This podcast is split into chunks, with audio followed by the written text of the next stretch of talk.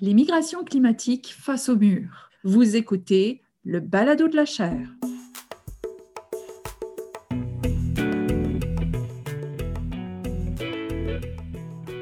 Bonjour à tous, mon nom est Elisabeth Vallet, je suis directrice de l'Observatoire de géopolitique de la chaire Raoul Dandurand en études stratégiques et diplomatiques de l'Université du Québec à Montréal et vous écoutez le balado de la chaire.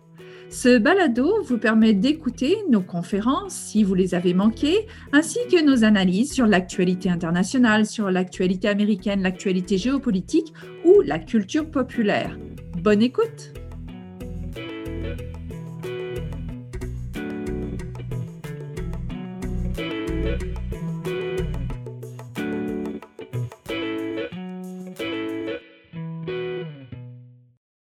Bonjour, euh, bienvenue à notre événement L'immigration climatique face au mur, organisé par l'Observatoire de géopolitique de la chaire Raoul Dandurand. Mon nom est Bruno euh, Charbonneau, je suis professeur au Collège militaire royal de Saint-Jean et aussi directeur du Centre franco-paix en résolution de conflits et mission de paix de la chaire Raoul Dandurand. Euh, donc, c'est moi qui présidera et animera la discussion d'aujourd'hui qui porte sur les changements climatiques. Euh, qui ont parfois été éclipsés par la pandémie de COVID-19 dans la dernière année ou à peu près, mais qui ont toujours évidemment euh, une place prépondérante dans les euh, enjeux internationaux. On peut le constater notamment par l'annonce surprise de la Chine en septembre dernier à l'ONU, qui annonce un agenda de décarbonisation assez ambitieux. L'administration du président américain Biden aussi qui annonce un prochain euh, plan pour contrer ou du moins euh, gérer les, changements climatiques. Il y a énormément d'enjeux donc autour du changement climatique, mais aujourd'hui, on va parler plus précisément des migrations, des effets et conséquences des changements sur les mouvements de population de manière générale. Donc, avant de commencer, permettez-moi de présenter nos invités d'aujourd'hui. nous avons d'abord Mathilde, Mathilde Bourgeon de l'UQAM, qui est étudiante au doctorat en sciences politiques.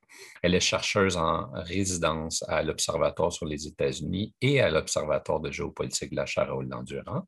Son mémoire de maîtrise portait sur la détention des migrants non documentés par des entreprises carcérales aux États-Unis et ses recherches doctorales actuelles portent sur le traitement sécuritaire des enjeux de l'immigration non documentée et des changements climatiques par le gouvernement américain.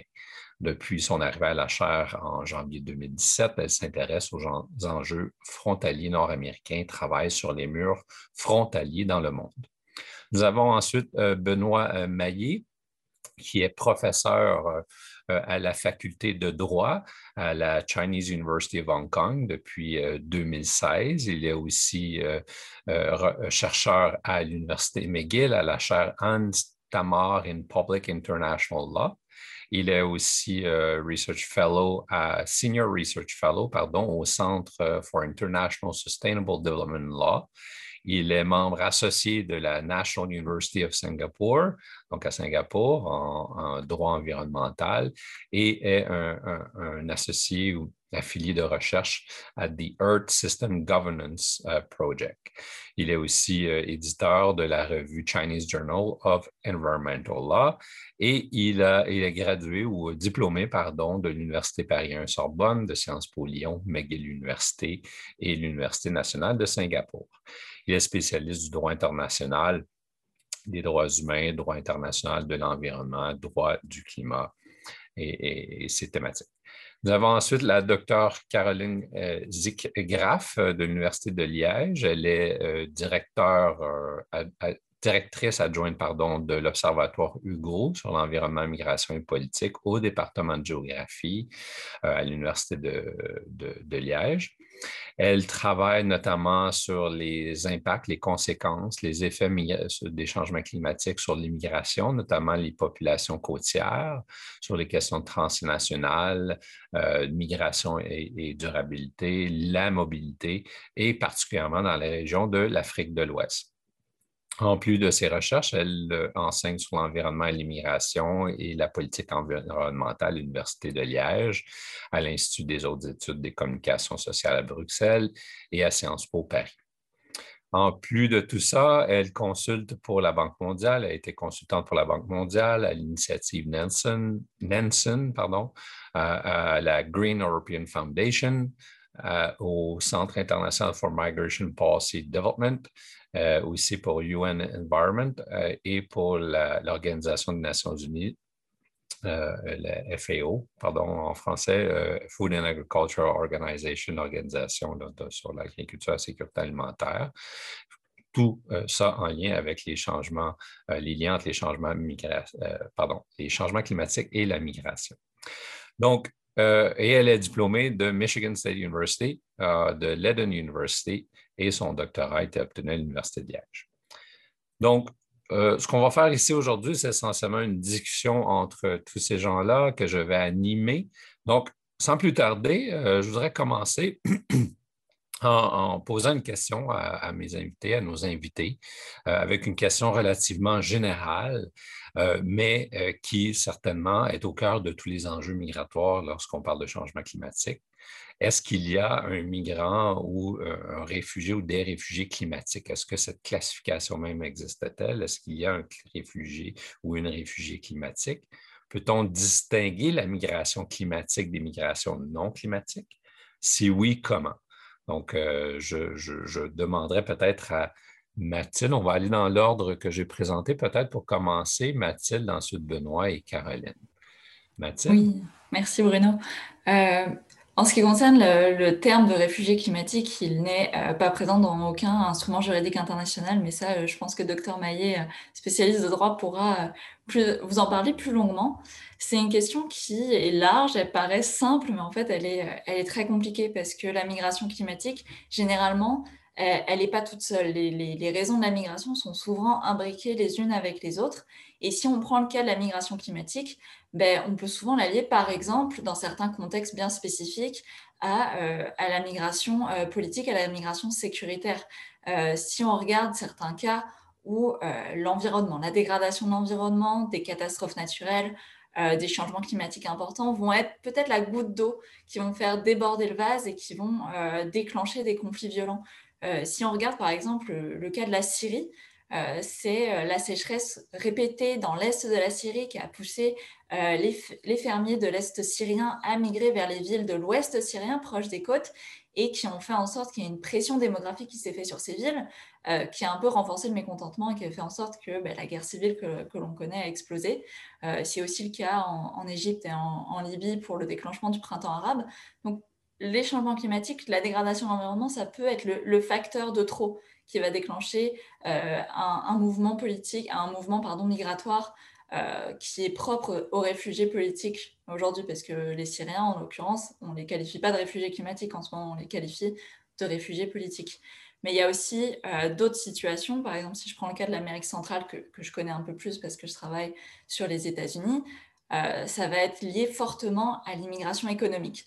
Donc, les changements climatiques vont faire une pression telle que, euh, par exemple, l'agriculture va être de plus en plus compliquée à assurer. Donc, les revenus vont être de plus en plus compliqués à assurer pour les fermiers et les euh, agriculteurs de l'Amérique centrale, notamment dans le Triangle Nord, qui va faire en sorte qu'ils vont plus avoir accès à leurs revenus et à leurs moyens de subsistance et qui vont donc également être poussés à migrer. Donc, dans ce cas précis, la migration climatique est fortement liée à la migration économique et euh, c'est ce qui permet certains pays d'accueil de dire ben, vous n'êtes pas euh, vraiment en danger, vous êtes des migrants économiques, donc on ne vous accepte pas sur cette base-là. Donc c'est ça un peu le, problème de la définition du migrant économique, du réfugié économique, euh, pardon, climatique, c'est qu'elle n'existe pas, ce qui fait qu'il n'y a pas une protection internationale qui est en vigueur qui permet justement à ces gens-là d'affirmer de, que leur migration, elle est principalement due à des causes environnementales, euh, au changement climatique, à une pression, euh, une pression climatique et environnementale qui euh, les a poussés donc à la migration. Ce qui fait en sorte que ben, aujourd'hui, c'est de plus en plus utilisé pour faire des actions de lobbying, par exemple par des ONG de défense des droits des réfugiés et de, défense des droits des migrants, mais ça n'existe pas techniquement en, droit, en droit de protection des réfugiés. Merci beaucoup, Mathilde. Euh, Benoît, euh, donc je relance la question en quelque sorte du point de vue du droit international. Est-ce que ça existe un réfugié climatique ou un migrant climatique? La réponse courte est, non. la réponse plus longue, c'est euh, un, réfugié est défini, il y a différents instruments juridiques qui définissent différents types de réfugiés. Euh, l'instrument le plus important qui définit l'une des définitions les plus, les plus limitées, c'est la Convention de Genève de 1951 qui euh, limite la protection obligatoire minimale que les États doivent offrir aux migrants internationaux à des personnes qui sont persécutées ou qui ont une peur justifiée d'être persécutés pour l'une des cinq raisons politiques, appartenance à un groupe social, un groupe ethnique, etc., euh, et qui sont en dehors de leur pays d'origine. Euh, après, euh, en principe, il peut y avoir des personnes qui sont déplacées en lien avec des phénomènes climatiques et qui tombent par coïncidence dans cette définition, mais c'est très rare. C'est une définition extrêmement restreinte. Euh, la plupart des États ont mis en place une protection étendue, euh, subsidiaire, euh, complémentaire pour des réfugiés qui ne tombent pas littéralement dans le, champ d'application de la Convention de Genève de 1951, mais l'accent reste mis sur les personnes déplacées dans un contexte de violence politique, de guerre, de conflit. Euh, comme Mathilde l'a dit, euh, on fait généralement une distinction entre un migrant économique volontaire et un migrant forcé qui est un réfugié dans un contexte de conflit cette distinction ne fait aucun sens en réalité, puisqu'il y a des personnes qui sont déplacées pour des raisons économiques, mais qui ne sont pas déplacées volontairement. Euh, une personne qui fuit la famine, qui fuit une situation où ils ne peuvent pas survivre dans leur pays d'origine, n'est pas un migrant volontaire. Euh, donc je pense que c'est là qu'il y a un problème. Euh, il faudrait mettre ça, il faudrait réformer le droit de, la migration internationale pour protéger ce que Alexander Bates à Oxford appelle le survival migrant, la personne qui migre pour survivre euh, et qui ne migre pas forcément pour une raison qui tombe dans le champ d'application de la définition d'un réfugié. Euh, après, euh, pour répondre à la deuxième partie de la question, est-ce que je pense que ce qui est un peu en filigrane dans la question, c'est est-ce qu'il est possible d'avoir une protection d'un réfugié climatique? Je ne pense pas que ce soit possible je ne pense pas que le droit puisse être changé, puisque le problème est qu'on n'arrive pas à distinguer en pratique une personne déplacée à cause du changement climatique. Euh, les liens entre changement climatique et migration existent. Il y a plus de migrants à cause du changement climatique, mais ce sont des liens indirects et diffus. Euh, ça veut dire que en, fin de compte, à la fin de la journée, on a plus de personnes qui se déplacent, mais on ne sait pas qui ne se serait pas déplacé s'il n'y avait pas eu de changement climatique.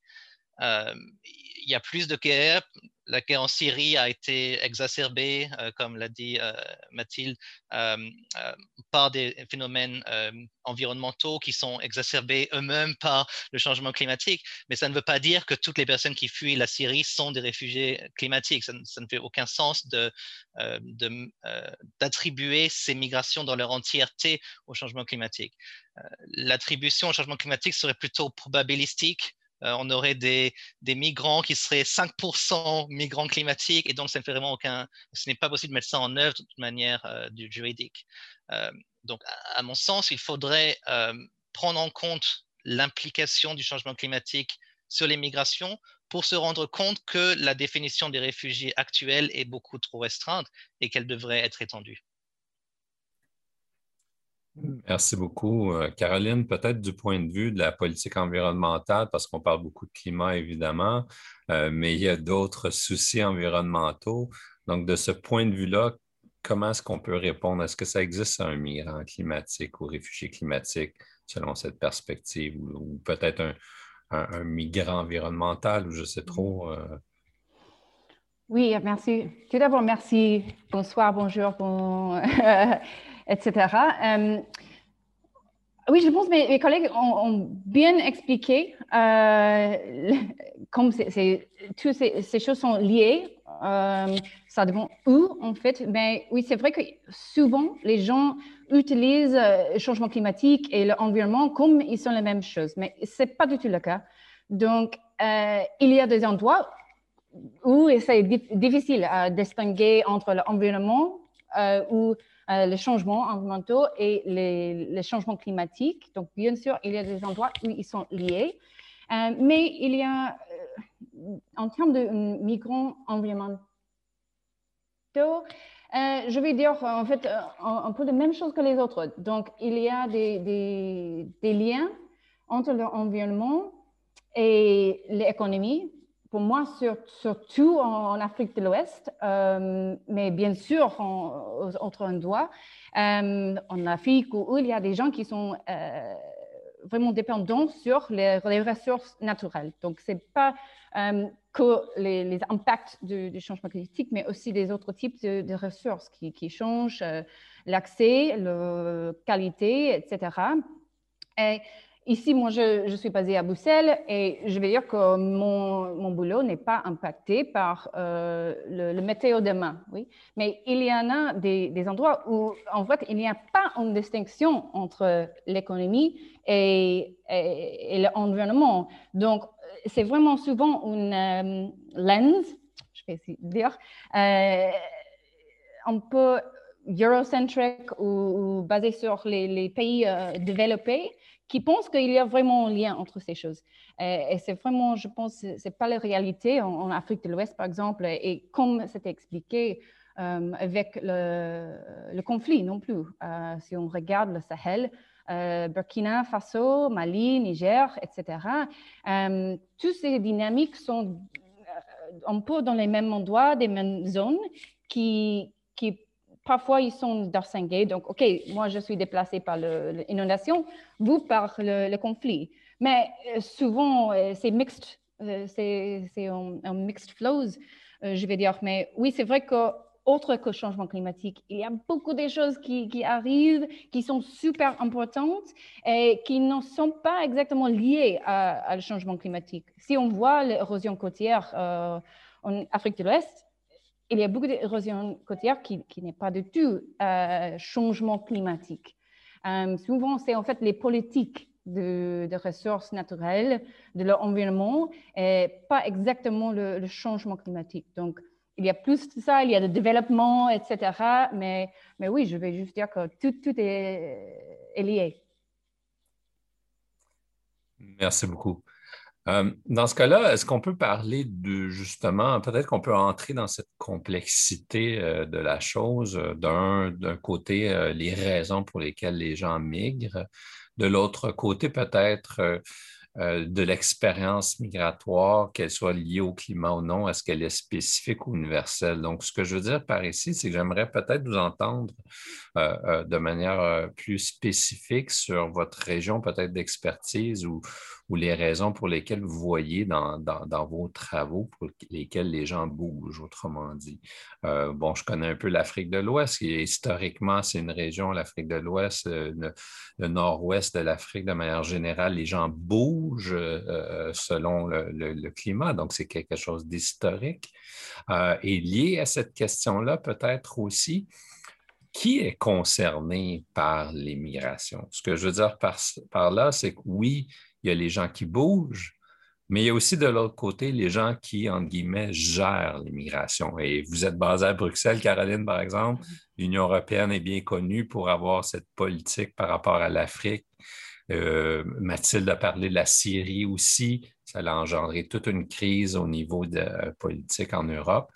Pas, il n'y a pas juste l'Union européenne, évidemment, mais donc, donc d'un côté, ma question sur l'expérience, disons, ou les expériences spécifiques liées au climat migratoire ou les, gens qui migrent, pardon, et de l'autre côté, les gens qui gèrent peut-être euh, ces migrations ou qui cherchent à gérer.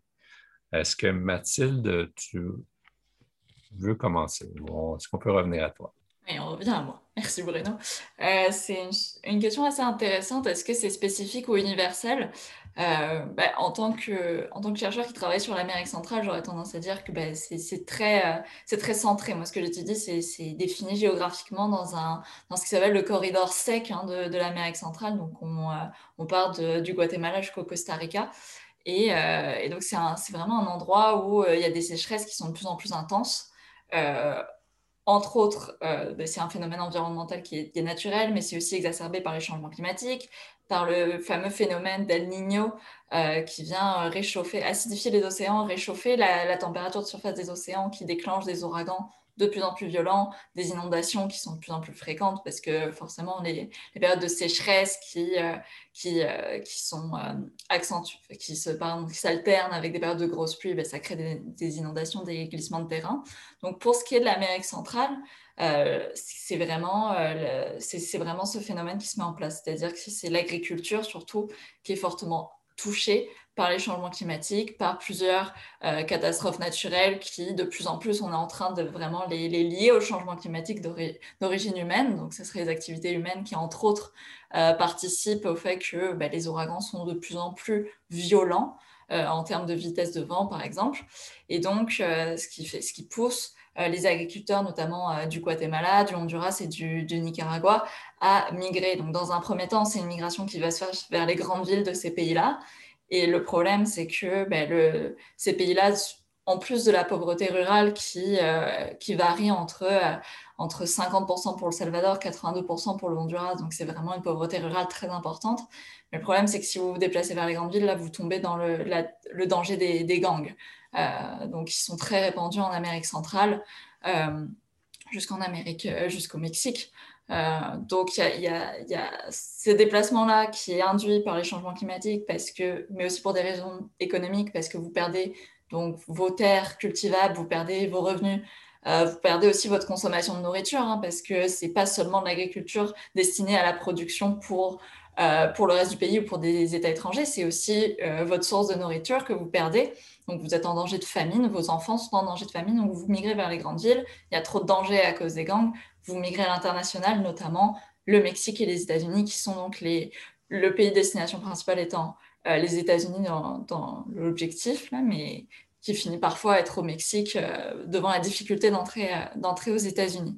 Donc ça, c'est vraiment la, spécificité de cette région-là, c'est l'espèce d'amoncellement de, de, problématiques climatiques, environnementales, économiques, sécuritaires, qui font en sorte qu'il y ait des flux migratoires donc, qui se dirigent vers les États-Unis il y a beaucoup de, modélisations qui se mettent en place. Euh, euh, docteur Maillet en parlait tantôt, c'est assez compliqué de savoir ben, qui bouge à cause des changements climatiques, qui bouge à cause de l'environnement et qui bouge pour d'autres raisons, ou qui bougerait au conditionnel pour d'autres raisons.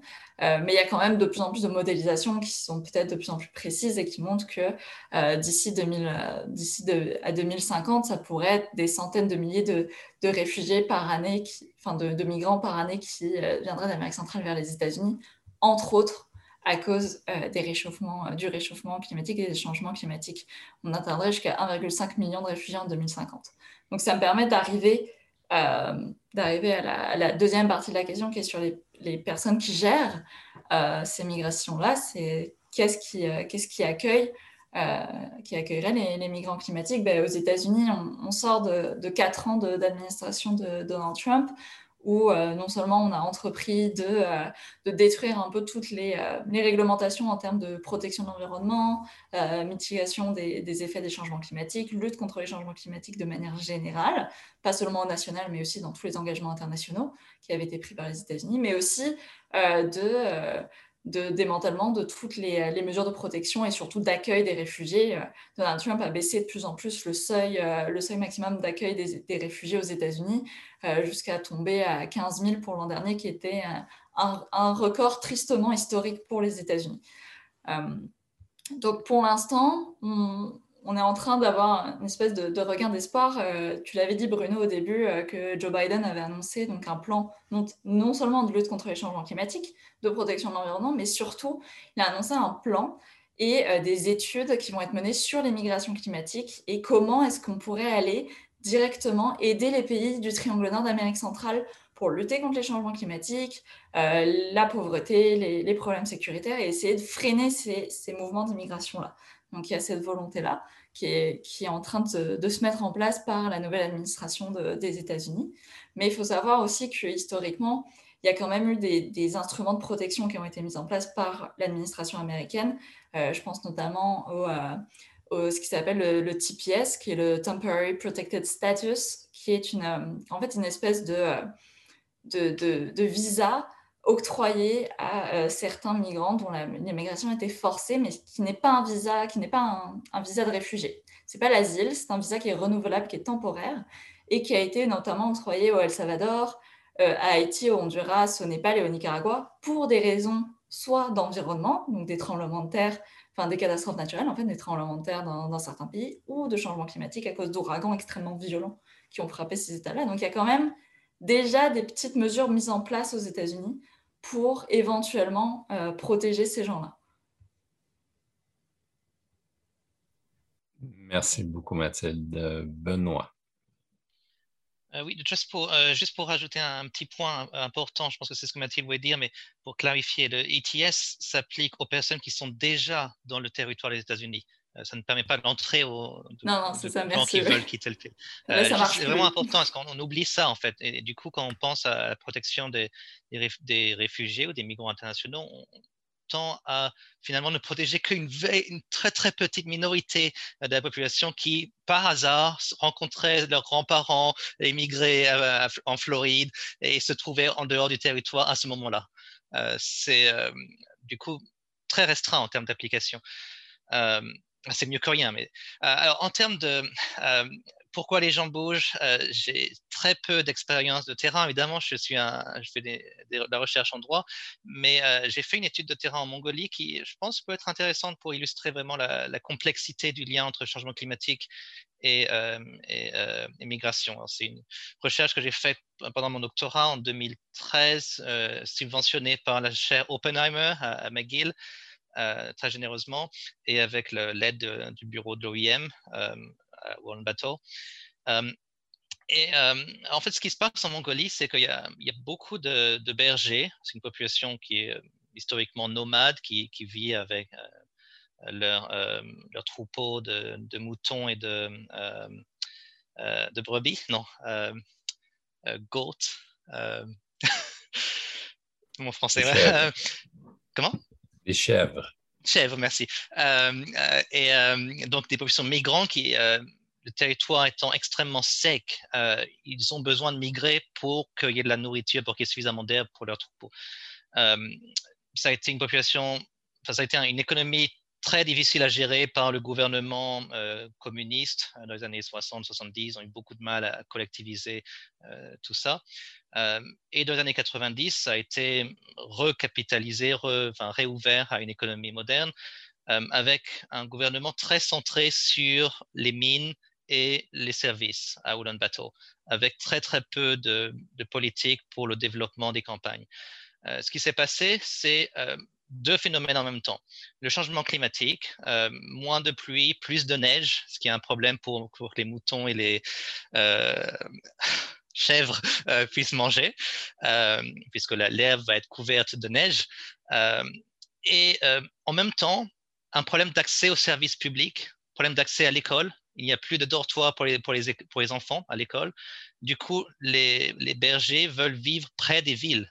Et du coup, il y a une sorte de concentration en même temps qu'il y a ces problèmes environnementaux.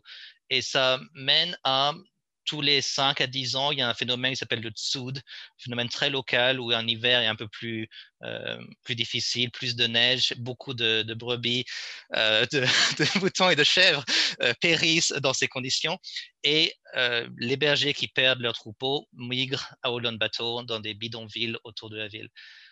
alors, est-ce que cette migration est causée par le changement climatique? En partie, mais aussi en partie par des politiques incomplètes. Donc, je pense que c'est un, exemple très clair où on ne peut pas vraiment. Enfin, le changement climatique contribue à exacerber un, phénomène migratoire, euh, mais ce n'est ni un facteur nécessaire ni un facteur suffisant. Euh, euh, c'est juste une contribution à ce qu'on appelle en anglais un cluster of causes, un, mix de différents facteurs qui contribuent à expliquer ce phénomène.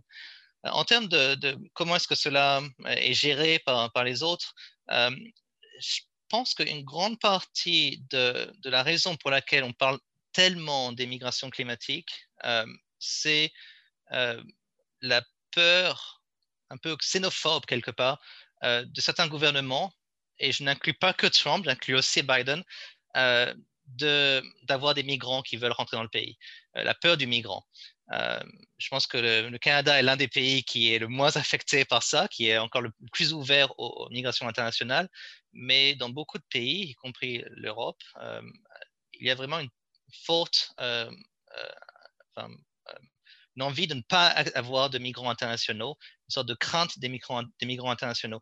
Et la plupart des politiques qui ont été considérées en réponse aux migrations climatiques ont été des, politiques pour empêcher les migrations, ou, au moins les, les, prendre les gérer d'une manière qui, qui les, en fait, les, les restreigne au pays d'origine ou dans les régions d'origine et qui euh, essaye d'éviter des migrations vers les pays développés. Euh, c'est ce que c'est un phénomène très connu dans, le réfugiés, euh, dans le droit des réfugiés, des droits des migrations internationales. B.S. Chimney, un, académique à Delhi, parle du non-entry paradigm, pour, du paradigme de, d'empêcher l'entrée des migrants internationaux dans les pays développés. Et euh, quand on parle des réfugiés internationaux, la plupart, en fait, restent dans les pays d'origine, dans les pays à côté des pays d'origine. La plupart des migrants syriens sont en Turquie, évidemment, ne sont pas en Europe.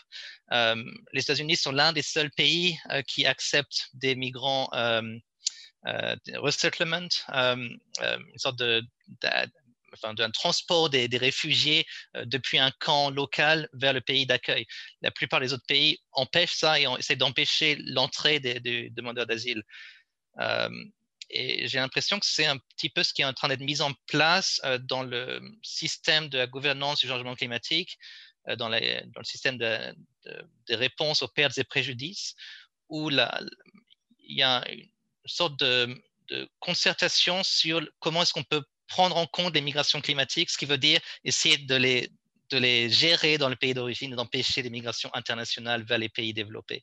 Et donc ça, en fait, ça met en place une, politique qui n'est pas dans l'intérêt des pays d'origine. Euh, parce que pour eux, ce serait peut-être bien d'avoir des personnes, des populations en, besoin de, protection qui se déplacent dans d'autres pays.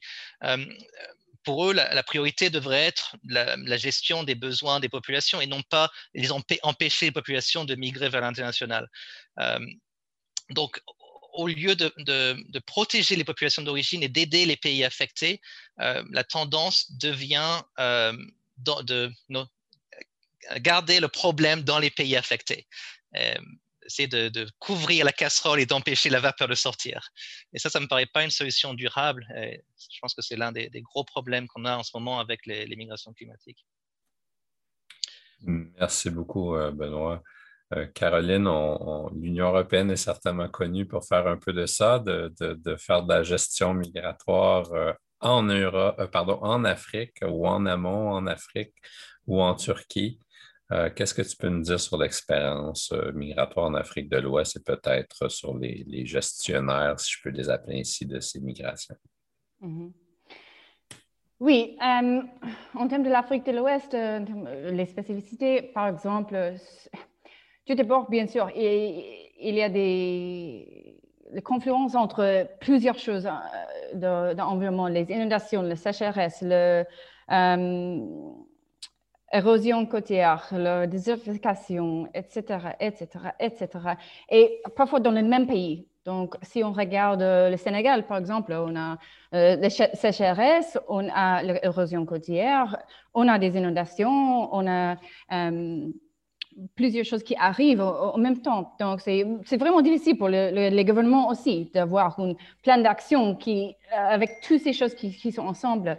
Mais la chose avec, et c'est lié à la question de l'Europe, parce que la région de, l'Afrique de l'Ouest, euh, plus spécifiquement le CDAO, euh, est le plus mobile du monde. Donc, L'Europe, ici, euh, il y a une fierté d'être hyper mobile et le Schengen, c'est super progressif.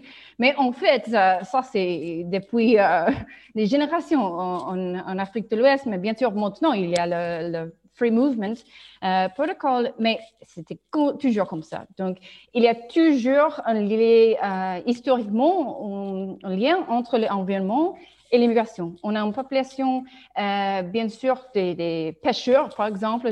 Moi, je travaille euh, avec des, pêcheurs sénégalais, par exemple, et, c'est normal qu'ils migrent avec les, les pêches.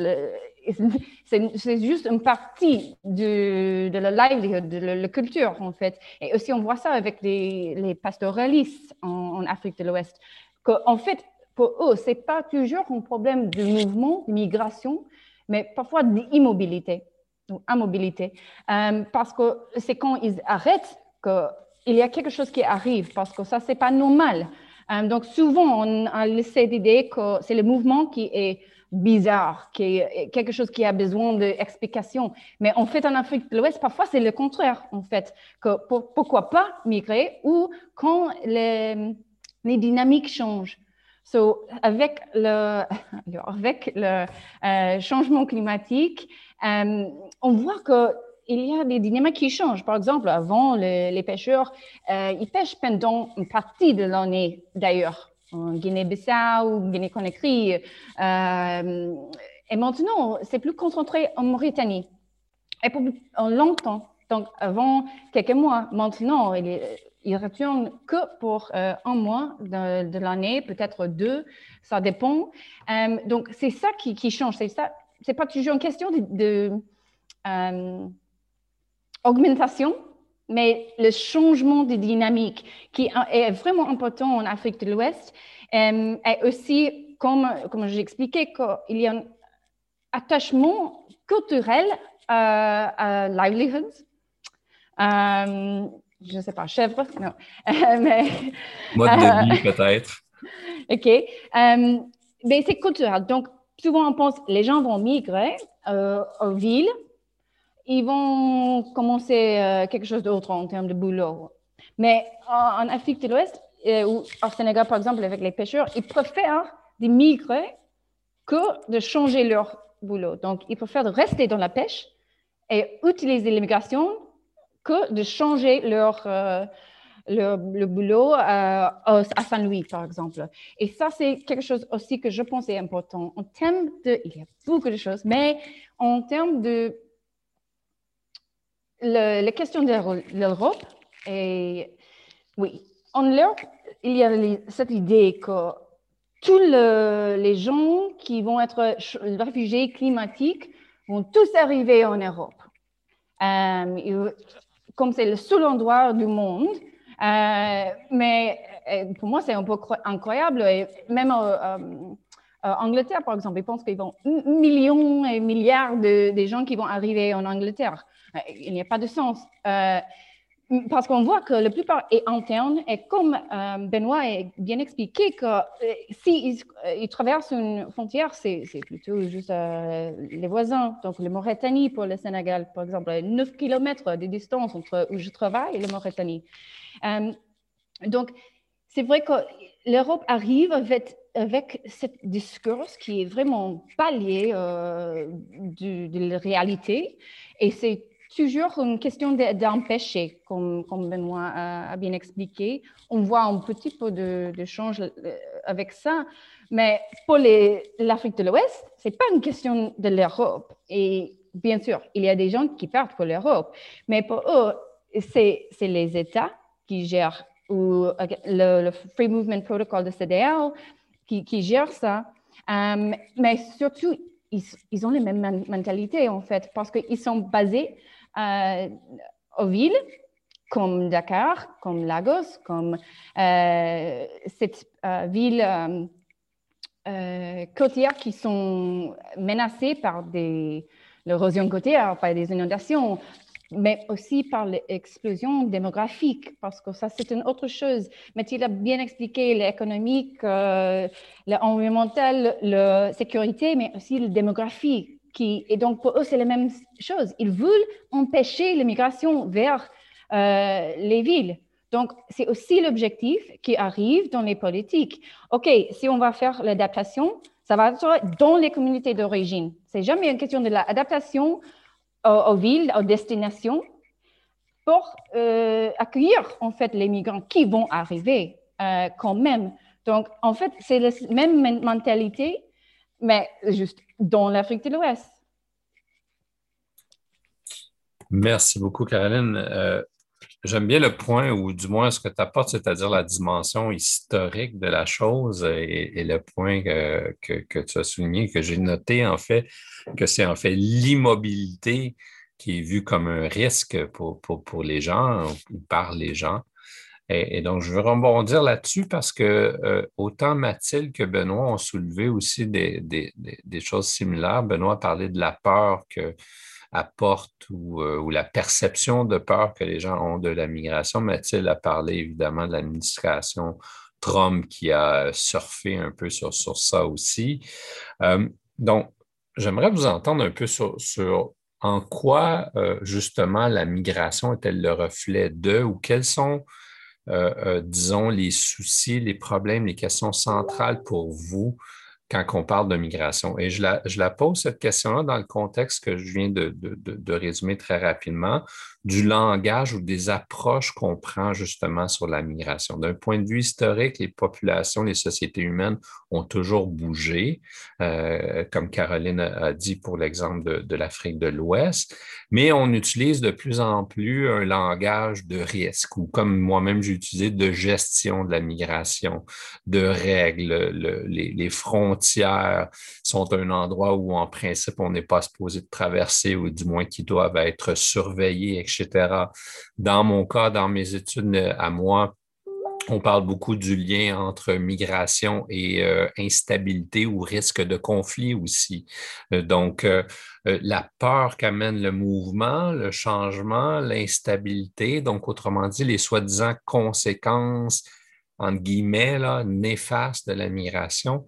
Pouvez-vous peut-être essayer de nous éclaircir là-dessus ou comment vous vous approchez ce problème-là de la façon qu'on a, on, parle même des migrations? Donc, pour vous, est-ce que c'est tout simplement une question de, discours, langage euh, qui instrumentalise l'immigration pour des programmes politiques? Ou est-ce qu'on devrait changer ça? Ou est-ce que les, enjeux se trouvent ailleurs? Ou bon, je m'arrête, je sais que ma question est assez vague, donc j'essaie parce que j'essaie de vous donner plusieurs pistes, mais, mais j'aimerais ça vous entendre sur, ce qu'on, comment on traite de l'immigration, autrement dit, comment on travaille sur l'immigration en termes euh, de recherche peut-être d'un côté, mais certainement très pratique aussi.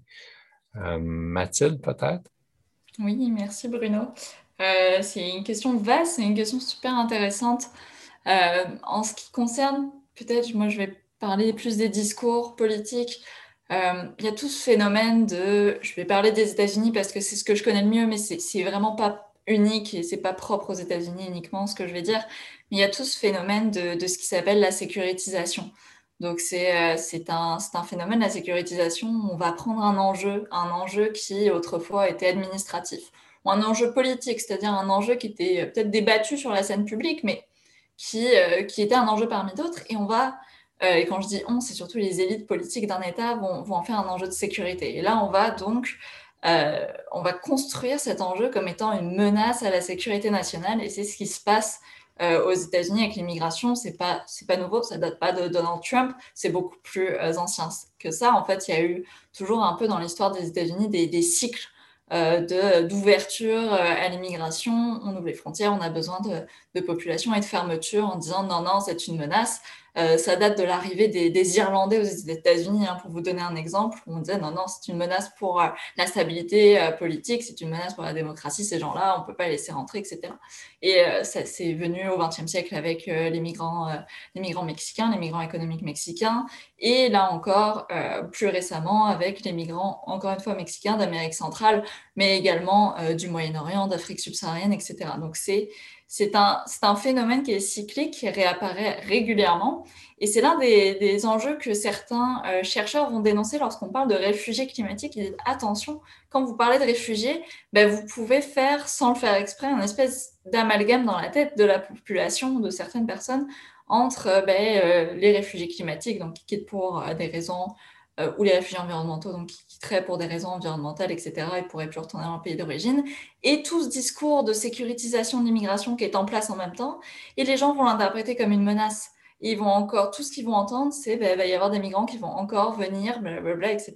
C'est un danger, c'est une menace pour euh, notre sécurité nationale, pour notre culture aussi, euh, pour notre économie, parce que euh, surtout les réfugiés climatiques, il, y avait, il y avait cette étude sur les, les potentiels réfugiés climatiques donc des îles du Pacifique, des, pays insulaires du Pacifique, qui migreraient puis qui représenteraient un espèce de poids pour la société dans laquelle ils arriveraient, alors que pas du tout. ils, ils, pourraient au contraire représenter des opportunités, surtout dans certains États où la population est vieillissante, où on est dans une décroissance démographique, etc.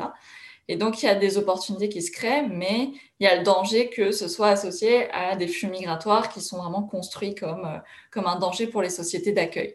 Donc, euh, donc c'est, ça. Moi, je parle plus du cas américain. Ça se passe aussi euh, en Europe, mais, mais je l'ai moins étudié.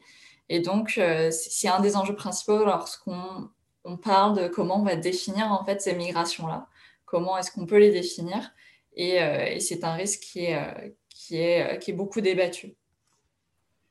Merci Mathilde. Benoît, toi, tu as parlé d'un côté de la peur et de l'autre côté la protection. Donc peut-être euh, euh, parler plus de protection parce que Mathilde a parlé de la peur, ce qui, ce qui est important.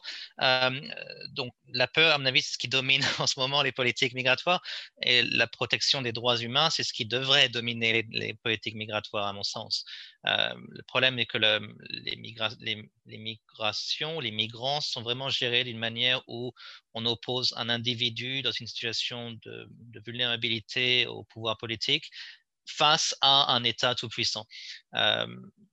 Euh, et euh, il faut garder à l'esprit que les droits humains s'appliquent par définition aux humains, euh, à tous les humains, y compris aux migrants.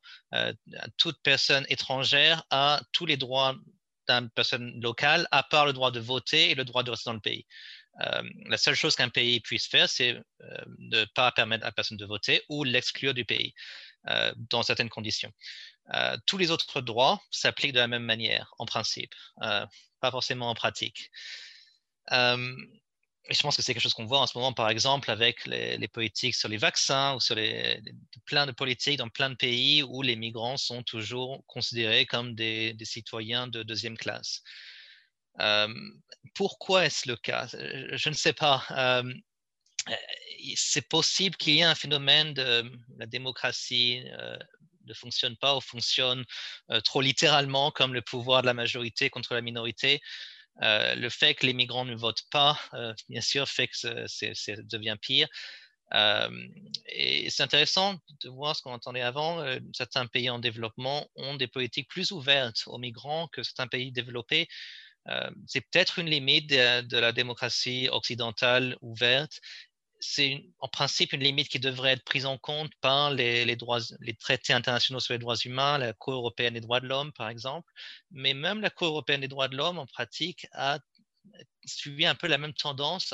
Euh, je pense qu'ils ne parlent plus maintenant, comme ils, en parlaient il y a, 20 ans, euh, de l'espace européen, euh, avec l'idée que les, pays européens ont des, ont des, obligations différentes pour les Européens et pour les non-Européens, ce qui est vraiment très postcolonial mais il reste un peu l'idée que euh, les droits humains s'appliquent davantage aux personnes de nationalité euh, du pays. Euh, évidemment, il y a aussi un, phénomène social qui s'applique également aux migrants domestiques, aux migrants internes. une personne qui se déplace dans une autre communauté n'a pas forcément les mêmes contacts et est plus vulnérable aux, aux différents types d'abus. mais je pense qu'il faut aussi je pense, questionner la question ici. Euh, euh, quand, on, pense, quand on adresse le problème des migrations climatiques depuis euh, l'aspect changement climatique et non pas depuis l'aspect migration, on met beaucoup l'accent sur les migrations qui sont l'une des conséquences du changement climatique. mais il faut garder à l'esprit que les personnes les plus affectées par les changements climatiques, par les, désastres naturels, par les changements euh, lents euh, des conditions environnementales, sont généralement pas capables de se déplacer. Les migrants sont généralement les personnes qui sont dans la meilleure situation économique, qui peuvent payer un billet d'avion ou un billet de bus pour se rendre dans une autre ville, euh, qui peuvent s'engager dans ce, projet migratoire. et quand on met trop l'accent sur les migrants, on tend à oublier que les vrais, pas les vraies victimes, pas, mais il y a d'autres victimes qui sont au moins aussi vulnérables et qui devraient aussi être un objet de, euh, euh, qui devrait aussi être un objet de, de protection euh, sur les politiques de réponse au changement climatique. Merci. Je serais tenté de te poser la question qui doit offrir cette protection, mais je garde ça pour tout à l'heure. Caroline, s'il te plaît. Je dois qui? Je dois dire qui? non, je vais passer à la, première question. Euh, oui, d'accord. Donc, oui, c'est une question vaste, mais en fait, je, vais réagir aussi en termes des, réponses de, Mathilde et, Benoît, parce que c'était super bien expliqué des choses. Parfois, ça, c'est le, cadeau d'être le dernier, d'être le Zekraf. mais donc, moi, je voudrais aussi ajouter des choses.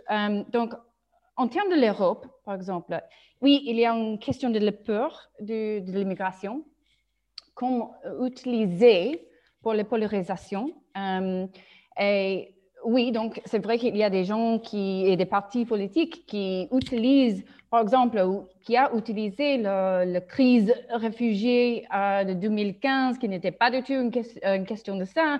Euh, comme c'était déjà mentionné, la plupart des gens ne sont pas en Europe ou ne, sont arrivés pas en Europe.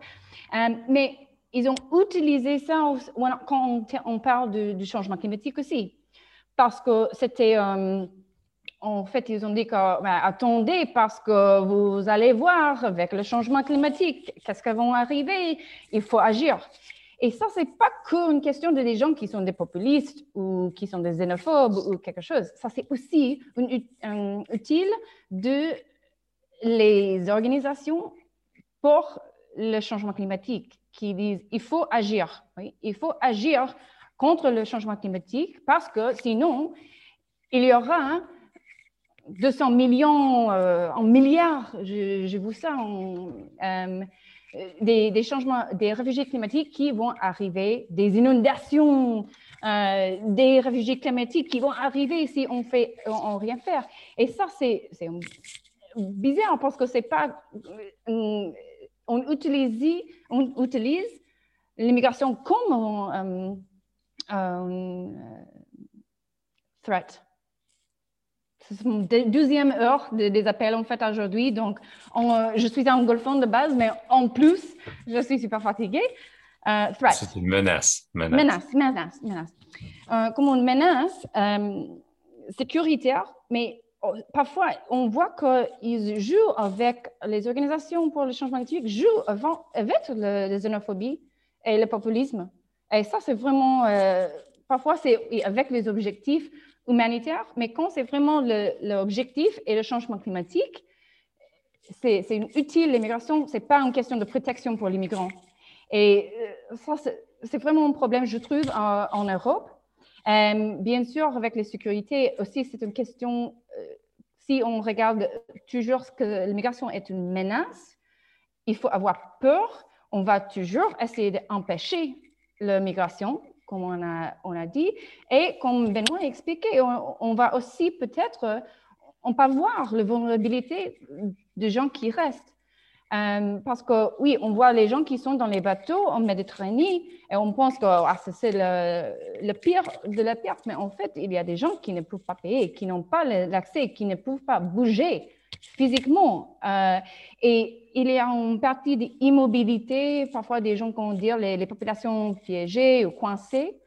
Et ça, c'est pas du tout une question. Euh, on pense pas du tout de, eux, mais c'est toujours une question, même avec, il y a un discours qui dit que migration peut être une stratégie d'adaptation, qui est bien, qui, qui donne la sécurité humanitaire. Et, mais avec ça, ils ont amené les victimes d'immobilité.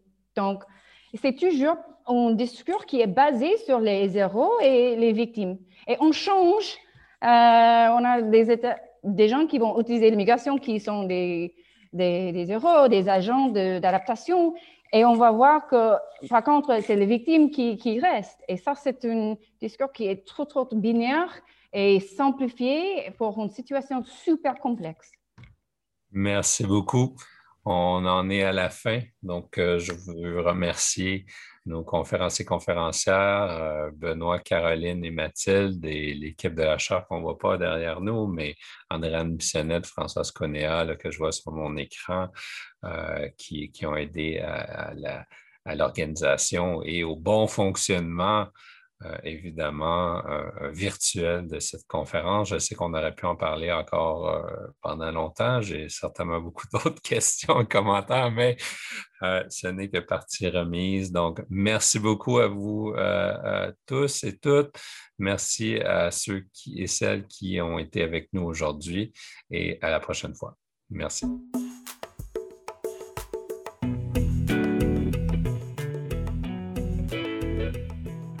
Merci d'avoir écouté le balado de la chaire. Si vous voulez nous poser vos questions, vous pouvez le faire sur les médias sociaux de la chaire Raoul Dandurand, sur Facebook, Twitter ou Instagram en utilisant le mot-clic balado de la chaire.